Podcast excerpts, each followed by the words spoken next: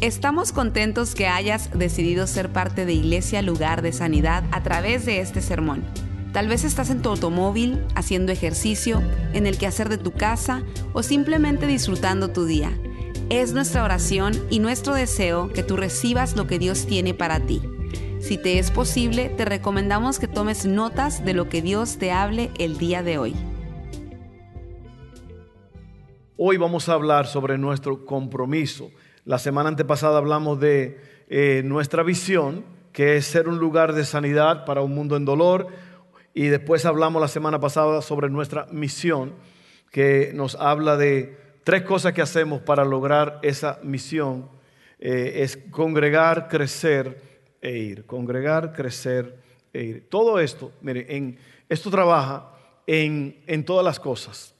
Trabaja en la familia, en su matrimonio, eh, en el cuidado de los hijos, en tu compañía, tu empresa, en la universidad, en la escuela, donde quiera que tú estés, todas las cosas tienen que tener una serie de disciplinas y de cosas que tienen que hacerse para que estas cosas funcionen bien. Y esto se llama visión y misión. Y ya hemos hablado de esto, pero yo quiero que tú sepas que si tú quieres tener una buena salud, vamos a decir, una buena salud, tú quieres ser una persona saludable, tú tienes que tener una visión, qué es lo que tú quieres, qué, es lo que tú quieres en tu vida, en tu cuerpo. Tú quieres que eh, todo, todo tu ser, espíritu, alma y cuerpo estén bien, estén eh, alineados con la voluntad de Dios. Bueno, ¿qué voy a hacer? ¿Cuál es la visión? ¿Qué es lo que yo quiero para mi cuerpo? Yo quiero ser una persona saludable, yo no quiero estar enfermo, yo quiero disfrutar la vida al máximo. Esa es la visión. Yo quiero llegar a tener un cuerpo sano, saludable, una mente sana, saludable. ¿Qué voy a hacer? ¿Cómo lo voy a hacer? Bueno, esto es lo que tengo que hacer tengo que cuidarme de lo que como, tengo que tomar mucha agua, tengo que eh, hacer ejercicio cada día, eh, tengo que cuidarme de, lo que como, de los alimentos, tengo que... Todo eso, ¿se da cuenta? Entonces, la visión es lo que yo quiero, la misión es cómo lo voy a hacer. Eso trabaja en todas las áreas de la vida, ¿ok? Así que hoy vamos a hablar sobre nuestro compromiso, nuestro compromiso con la comunidad con la ciudad y con el resto del mundo. El compromiso es, usted lo va a ver ahora en lo que vamos a leer, ir la segunda milla. Le voy a explicar esto en Mateo 5, 41 al 42. Mateo 5 es el comienzo de lo que famosamente se llama el Sermón del Monte, donde Jesús comienza su ministerio. Eh, él comienza hablando de, de las cosas necesarias que hay que hacer en la vida para vivir una vida al máximo y ser un discípulo de Él. Un discípulo es una persona que eh, lleva rigurosamente la disciplina de un maestro. Entonces, eh, si usted lee Mateo 5, 6 y 7, ahí está el manual del discípulo. Ahí usted va a entender, ahí habla sobre la oración, sobre el adulterio, sobre todas las cosas importantes de la vida. Mateo 5, 6 y 7. Yo voy a leer en Mateo 5, 41 al 42, y dice así, y a cualquiera que te obligue a llevar una carga, a llevar carga por una milla, ve con él dos, al que te pida dale, y al que, te, al que quiera tomar de ti prestado, no se lo rehúse. Este es el comienzo, como les dije, del ministerio de Jesús, y él está enseñando el sermón del monte. Hay mucha emoción, es como una, la inauguración del ministerio del Señor, Él está preparando el camino para el reino. Eh, estos son los estándares, la ética de la vida del reino. Este sermón es muy famoso, pero no muy popular. Oiga bien, es muy famoso, pero no muy popular. ¿Por qué? Porque es un sermón de compromiso, es un sermón de vivir la vida como Dios quiere que tú la vivas. Y lo que Cristo hace aquí es que Él sube el estándar y Él dice, esto es lo que tú tienes que hacer para que tú puedas agradar a Dios. Amén. Y eso, eso no es fácil. Eso no es fácil. Eh, oiga bien, Él quiere que mires más allá de tu mente y que mires dentro de tu corazón. Por ejemplo, la ley dice que no mates. Jesús dice que no te enojes hasta tal punto en que pienses dentro de ti hacerle daño a alguien. ¿Okay? Jesús dice, ama perdón, la ley dice que no cometas adulterio, Jesús dice que no tengas lujuria. ¿Usted sabe lo que es lujuria? Querer hacer con tu cuerpo lo que tú estás pensando en tu mente. Eso es lujuria. Ve, la ley dice no cometas adulterio. Jesús dice, si tú miras a una mujer o a una persona para codiciarla, ya cometiste el pecado en tu corazón. ¿Ok? Se da cuenta que es difícil el mensaje, es duro, es muy duro. Por eso le dije que fue famoso pero no popular. ¿Ok? Dice, la ley dice ojo por ojo, Jesús dice, pon la otra mejilla. La ley dice, ama a tu prójimo y odia a tu enemigo. Jesús dice, ama y ora por aquellos que te persiguen. Muchas enseñanzas difíciles.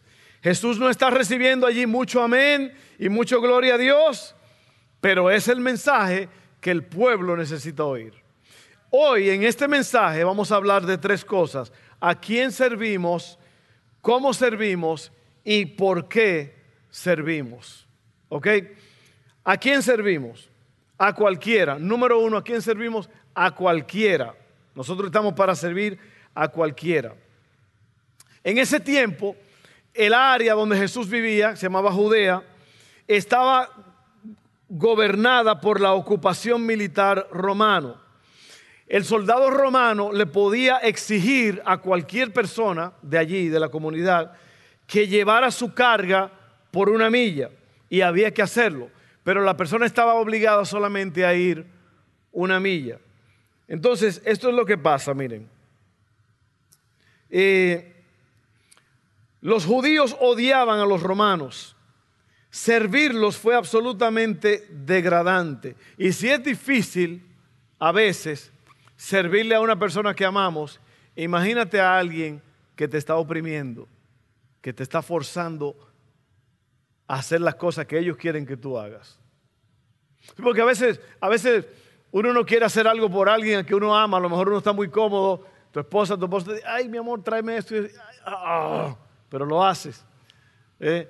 Pero imagínate ahora a alguien que te está oprimiendo, servirle a esa persona es difícil.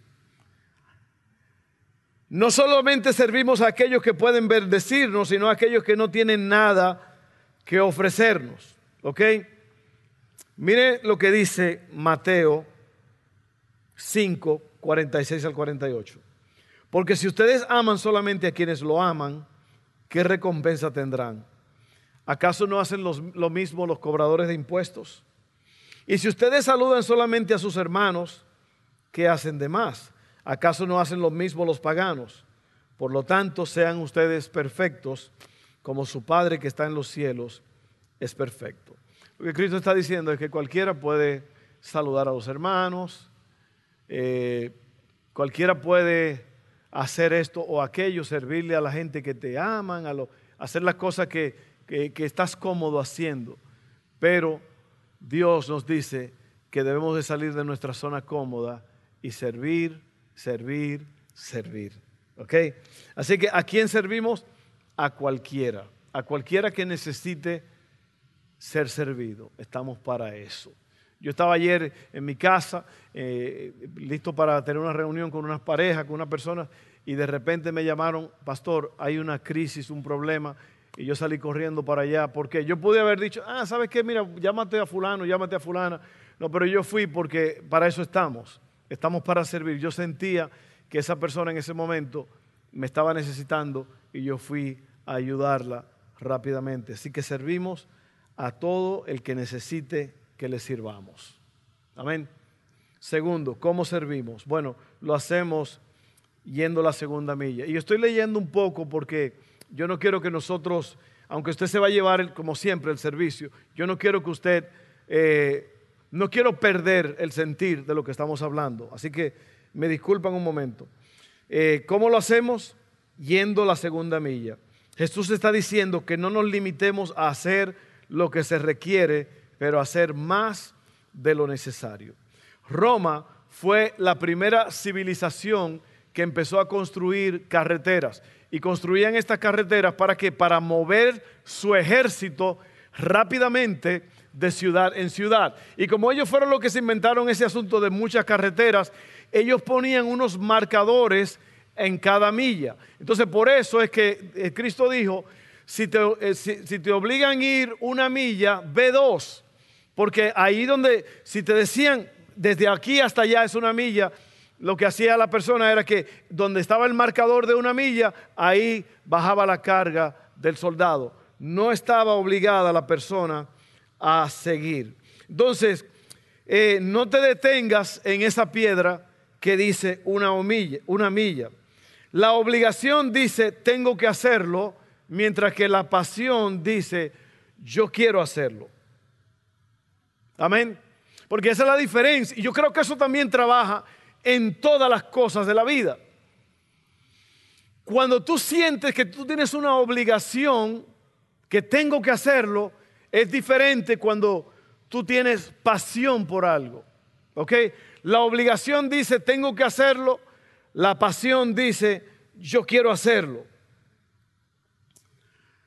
La obligación dice, haré lo suficiente. La pasión dice, haré lo que sea necesario. La, la, obligación dice, tengo que hacerlo. La pasión dice, quiero hacerlo. Ya lo dijimos. Para ser el mejor tienes que hacer más que el resto. Tu mejor servicio saldrá de tu pasión, no de tu obligación. ¿Estás oyendo? Tu mejor servicio a la gente va a surgir de querer, no de obligación. Va a surgir de una pasión.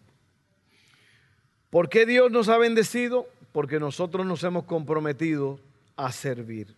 Mi esposa mencionó más de 30 escuelas vamos a estar sirviendo en estas semanas, en esta semana que viene.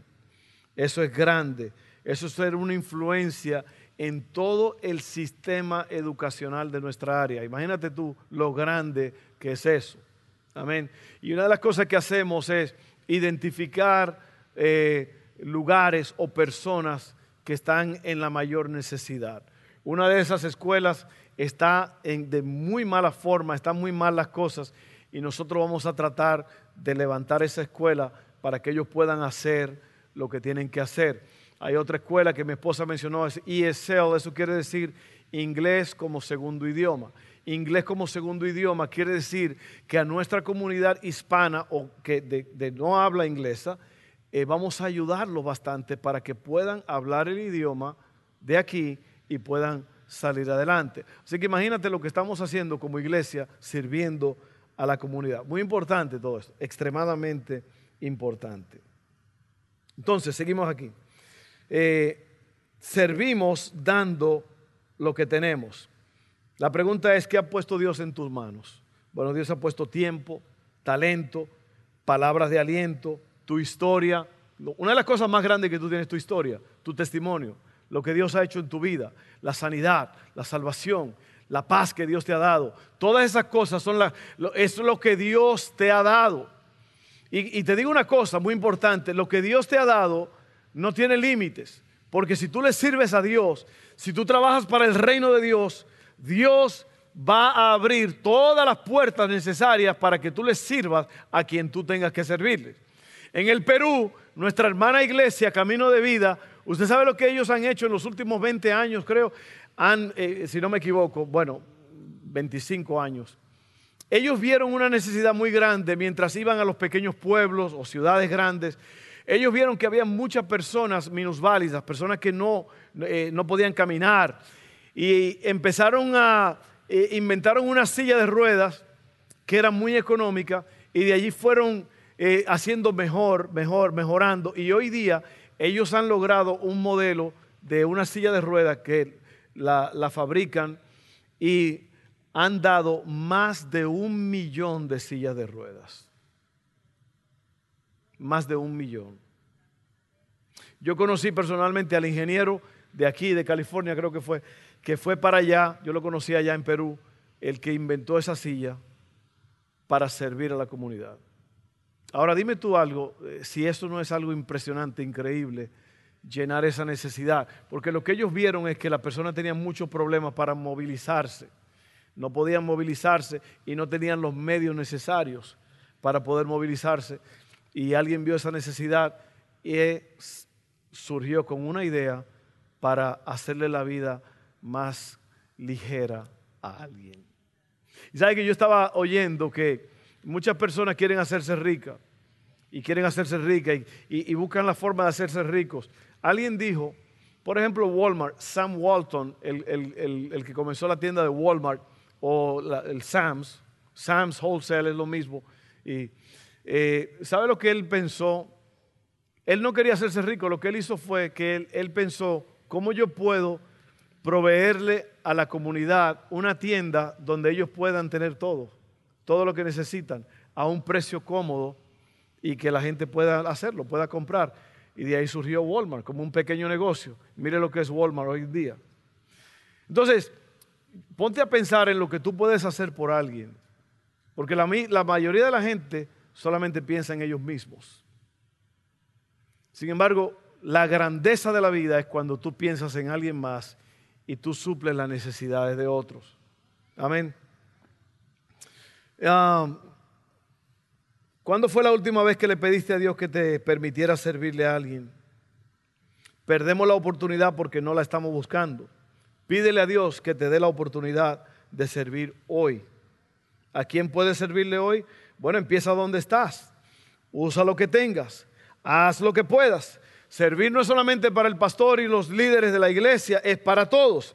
Ya tú tienes todo lo que necesitas para marcar la diferencia. ¿Qué se necesita para ir esa segunda milla? Recuerda que la segunda milla es pasión. La primera milla es deber, tengo que hacerlo. Cristo dijo, si alguien te dice, ve con él una milla, ve con él dos. Eso es pasión. Haz más de lo que te pidieron. ¿Ok? Y yo sé que, miren, en una sociedad tan egoísta como en la que vivimos, que la gente nada más piensa en cómo puedo yo arreglar mi problemita, cómo puedo yo hacer mis cosas, cómo me pueden bendecir. Oiga, hace tiempo el Señor me mostró a mí algo y fue que yo tenía que empezar a confiar en Él para que Él supliera mis necesidades y no estar esperando nada de nadie, sino que Dios era mi suplidor.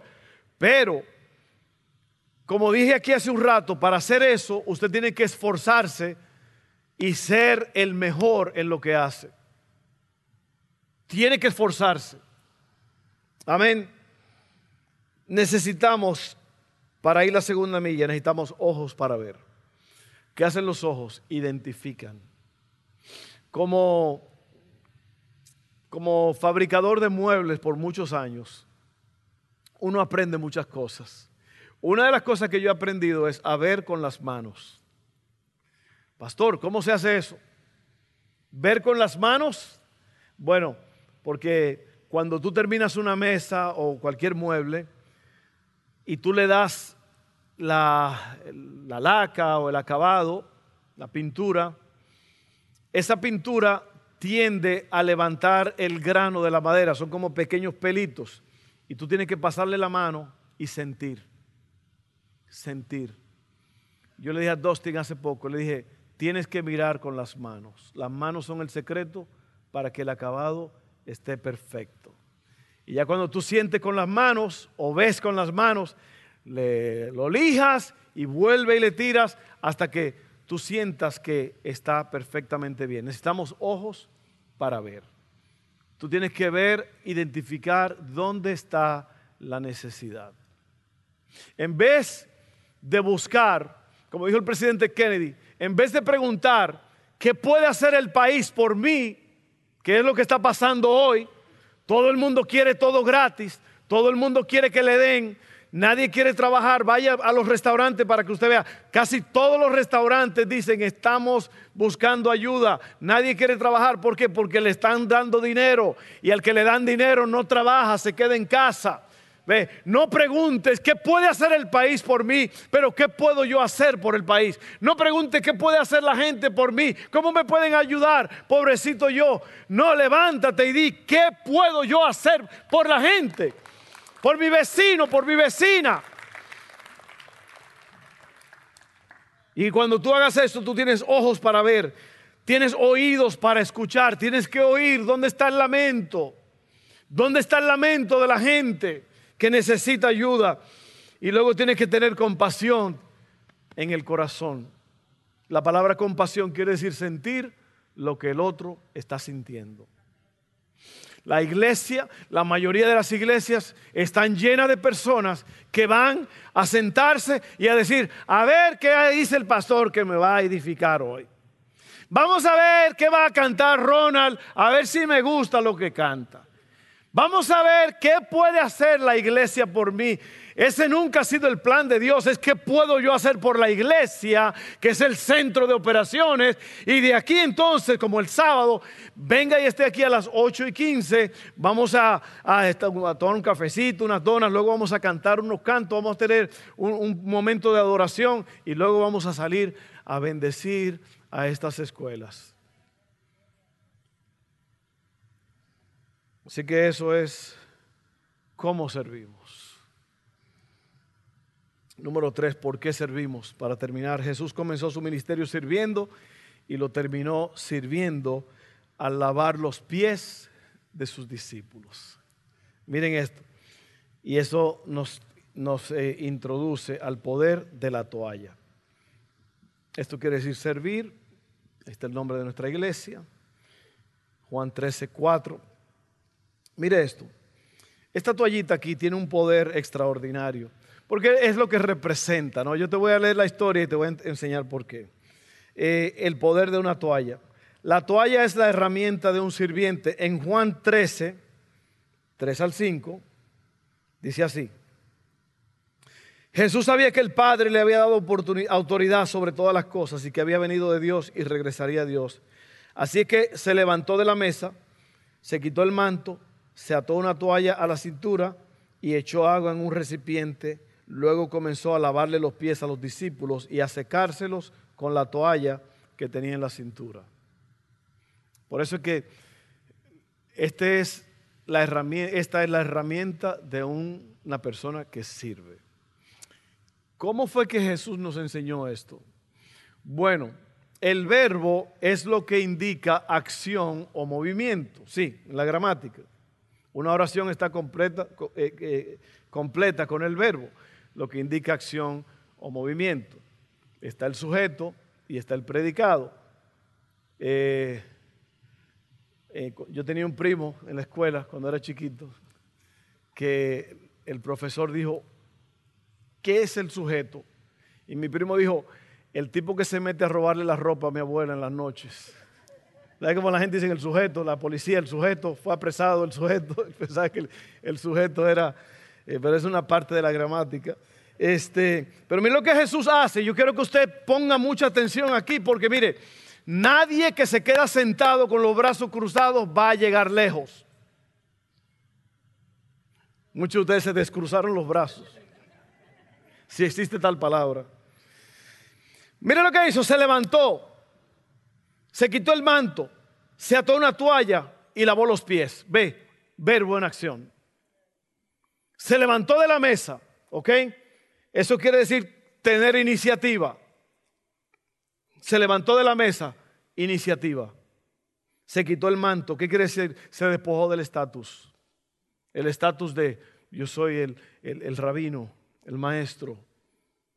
Una vez estábamos teniendo un, un car wash, un lavado de carros, para levantar fondos hace muchos años cuando estábamos en el 30. Y, yo estaba allí fajado lavando un carro de un doctor que vino y trajo el carro y yo estábamos todos lavando. Y yo estaba allí, me acuerdo que estaba sentado cepillando las llantas y todo. Yo era el pastor de la iglesia y vino alguien y me dijo, oh, tú como pastor no deberías hacer eso. Eh, tú deberías estar sentado en tu oficina estudiando. Y yo le dije, estás loco. Estamos todos trabajando aquí, todos estamos levantando fondos, todo, yo soy parte de esto y yo, a mí me fascina eso. Eso marcó, mire que no se me ha olvidado nunca, porque la persona que me dijo eso, después terminó perdiendo todo, su matrimonio, perdió todo, porque porque eso me mostró a mí que él no era un siervo, él era una persona que quería estatus, tú eres el pastor. Y Cristo se quitó el estatus como eh, se quitó el manto. Eso fue lo que hizo David, ¿se acuerda cuando llegó el arca? David se quitó el manto real y empezó a danzar en un tipo de bata, de, ropa interior. Y se, la, la mujer, Mical creo que se llamaba, le dijo, mira este ridículo lo que está haciendo. Y sabe que desde, desde ese momento esa mujer nunca pudo tener hijos, quedó estéril. Ve, porque es más fácil criticar y juzgar que ponerse las pilas, pararse de la mesa y hacer algo por alguien. Es muy fácil abrir la boca y decir, Ay, ¿por qué no hacen esto? ¿Por qué no hacen aquello? Jesús se levantó, tomó la iniciativa, se quitó el manto, se despojó del estatus, se ató una toalla, tomó el estatus, la posición de siervo. Dejó una posición para tomar otra. ¿Ok? ¿Y qué hizo? Lavó los pies. Se ensució de tierra, porque miren, ese tiempo, y hoy también en muchos lugares, la gente recoge mucho sucio, especialmente cuando tiene sandalias. Y lavar los pies es algo que es como medio, eh, es reducirse. ¿Ok? Y llenarse las manos de agua sucia. Eso fue lo que hizo Jesús, el creador del universo, el dueño de la vida, el rey de reyes y el señor de señores. Dejó el estatus y se hizo un siervo. Oiga bien, Juan 13, 12 al 15 dice, después de lavarle los pies se puso otra vez el manto, se sentó y preguntó, ¿entienden lo que acabo de hacer? ¿Entienden? Es muy, muy importante entender. ¿Entienden lo que acabo de hacer? Ustedes me llaman maestro y señor y tienen razón, porque es lo que soy. Y dado que yo, su Señor y Maestro, les he lavado los pies, ustedes deben lavarse los pies unos a otros. Eso quiere decir servirse uno al otro. Les di mi ejemplo para que lo sigan. Hagan lo mismo que yo he hecho con ustedes. Así que Jesús estaba haciendo más que solo lavar los pies. Estaba haciendo más que solo dar el ejemplo. Él estaba continuando su misión. ¿Por qué? Porque él iba a ir la segunda milla en unos pocos días hacia la cruz, no solamente se trataba de lavarle los pies, pero se trataba de lavar el alma de ellos por toda la eternidad. Esa es la segunda milla. No solamente le lavó los pies, les, lavó el alma. Piensa bien por un momento. Jesús no llevaba la carga de un soldado romano, sino el peso del pecado del mundo no se detuvo en la piedra, sino que quitó la piedra del medio y siguió sirviendo. Quitó la piedra del medio. Ya él no dijo, esta milla es lo que me, me va a indicar hasta dónde debo servir. No, no, no, quite la piedra del medio y usted sirva, sirva, sirva, porque el que no sirve, no sirve. Amén. Sí, sí, el que no sirve, no sirve. Otra vez le digo, vivimos en una sociedad donde queremos que se nos hagan cosas. ¿Qué puede hacer la gente por mí? No, no, no, no. ¿Qué puedo yo hacer por la gente? Es más grande el que sirve. Amén. Y yo voy a terminar ahí porque yo quiero orar por ustedes y yo voy a hacer una oración ahora mismo. Ese es el ADN de nuestra iglesia, servir, servir, servir, servir. Eh, siempre lo hacemos en todos los lados, en España, en Honduras, en México, en El Paso, en todos los lugares que estamos. Allí servimos. Sirve tú donde estés. ¿Y sabes qué? Uno de los mejores, el lugar más rápido para comenzar a servir es en casa. Sírvele a tu esposo. Sírvele a tu esposa. Nada más que no me pida que me den masaje, porque no me gusta dar masajes. Cuando mi esposa me dice, hay un masajito, dos Evan, masajen a su mamá, corran. Ahí fallé. Pero no, el, mejor lugar para empezar a servir es en casa. Porque muchas veces se nos hace difícil servir las cosas con las cuales estamos familiarizados. Amén. Como dice por ahí, el, eh, oscuridad de la casa, candil de la calle, algo así. Al, alberrez, candil de la calle, oscuridad de su casa. No, en la casa donde yo empiezo a servir. Vamos a orar ahora mismo. Yo quiero orar. Primeramente, ya que hablamos de servir y servir y que hablamos, terminamos hablando de lo que Cristo hizo en la cruz del Calvario para salvar, amén, para lavar tu alma y tú tengas vida eterna. Yo quiero orar por, por todos nosotros para que en este momento tú hagas la oración de aceptar a Jesús como tu Salvador personal. Dice la Biblia en Romanos que con la boca se confiesa, con el corazón se cree para salvación. Que si confiesa con tu boca y crees en tu corazón que Jesucristo fue levantado, murió y fue levantado de los muertos, serás salvo. Vamos a orar todos juntos esta oración. Los que me ven en línea, hágalo también. Sea sabio, corra hacia Dios. Si tú estás aquí hoy y tú nunca has hecho esta oración, hazla ahora mismo, hazla, es urgente, es urgente. Amén. Vamos a orar. Padre, yo creo en Jesús, lo que Él hizo por mí para salvarme. Él murió, dio su vida en la cruz del Calvario. Y yo creo eso, yo acepto eso. Y por esa confesión, por esa creencia, yo soy salvo. Gracias Padre, en el nombre de Jesús. Amén, amén y amén. Gloria a Dios. Si tú hiciste esa oración hoy y nunca la habías hecho, yo te felicito. Y no es una felicitación cualquiera, es la felicitación más grande de la historia. Porque, oiga, todos nosotros nacimos para tener vida eterna, pero muchos no escogen.